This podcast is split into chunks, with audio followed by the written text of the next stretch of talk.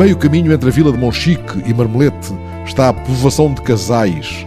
Quem passar na estrada não pode deixar de ver uma casa enorme com um cartaz anunciando uma galeria. Um outro cartaz, em inglês, anuncia o Espírito da Madeira.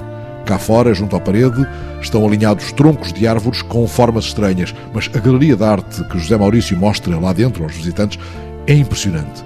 Ali estão centenas de peças esculpidas em troncos de árvores algarvias. José Maurício só utiliza um arbusto que existe em abundância na Serra de Monchique, a urze, e duas árvores nativas do Algarve, a aroeira, que se encontra mais perto do mar, e o zimbro, que é da serra. O nosso zimbro é uma madeira extraordinária. Pouca gente sabe que ele pode viver 5 mil anos. É extraordinário. Portanto, eu trabalho sempre o núcleo da madeira. Sempre o núcleo, porque eu gosto de uma conjugação de cores. E onde é que vai procurar estes troncos de árvore cujo núcleo pacientemente se trabalha? Normalmente eu procuro aquilo que os outros destroem. Por exemplo, quando há incêndios, as plantas morrem e eu vou lá e trago as madeiras que foram queimadas. Por exemplo, quando há construção, há destruição, eu vou lá, retiro e depois são tratadas as madeiras, depois são esculpidas. Tratadas quer dizer um primeiro processo demorado de conservação? Sim, sim. Há madeiras que levam 10 anos uh, nesse processo de tratamento. Por exemplo, a urze, que é, chama-se Érica arbórea. Urze da Serra de Monchique? Urze da Serra de Monchique, da Serra de Aljur. Geralmente aqui da Serra de Aljur são mais bonitas do que da Serra de Monchique.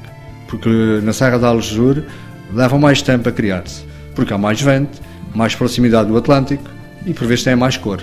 A Serra de Monchique é tudo mais ácido, chove mais, cresce mais rápido, tem menos cor.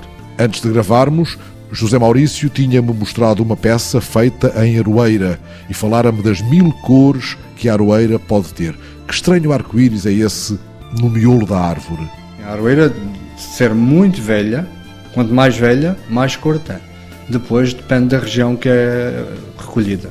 Se ser uma região que tem mais calcário, tem uma cor diferente. E chama-te o vento. As árvores com o vento, com os solos mais maus, levam mais tempo a crescer, têm mais cor. Sr. José Maurício, o vento é um aliado seu. Claro, porque é assim, eu procuro sempre aquelas plantas que aparentam ter mais idade. Plantas batidas pelo vento ou batidas pelo fogo? E são, as que são queimadas, nós vamos ver e as, as maiores já estão destruídas, pode-se recolher. Aliás, eu sou um ecologista, por opção mesmo. Um ecologista por opção, um homem que trabalhou uh, nas plantas uh, com outro critério que não este. Como é que o senhor começa profissionalmente e como é que vem dar a isto? Trabalhei muitos anos com plantas ornamentais, agora já há pouco, e de repente di por mim a fazer esculturas. Não sei como.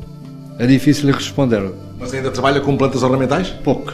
Agora é mais as esculturas. Há 15 anos começou a fazer esculturas em madeira, tem uma predileção por formas abstratas, mas não raramente as peças podem sugerir uma figura humana, um bicho, na oficina perto de casa, ele usa ferramentas muito sofisticadas. Pacientemente vai polindo, escavando, torneando, reanimando pedaços de troncos de árvores da serra que foi encontrando. Eu procuro sempre o interior da madeira, porque no interior é que está a cor.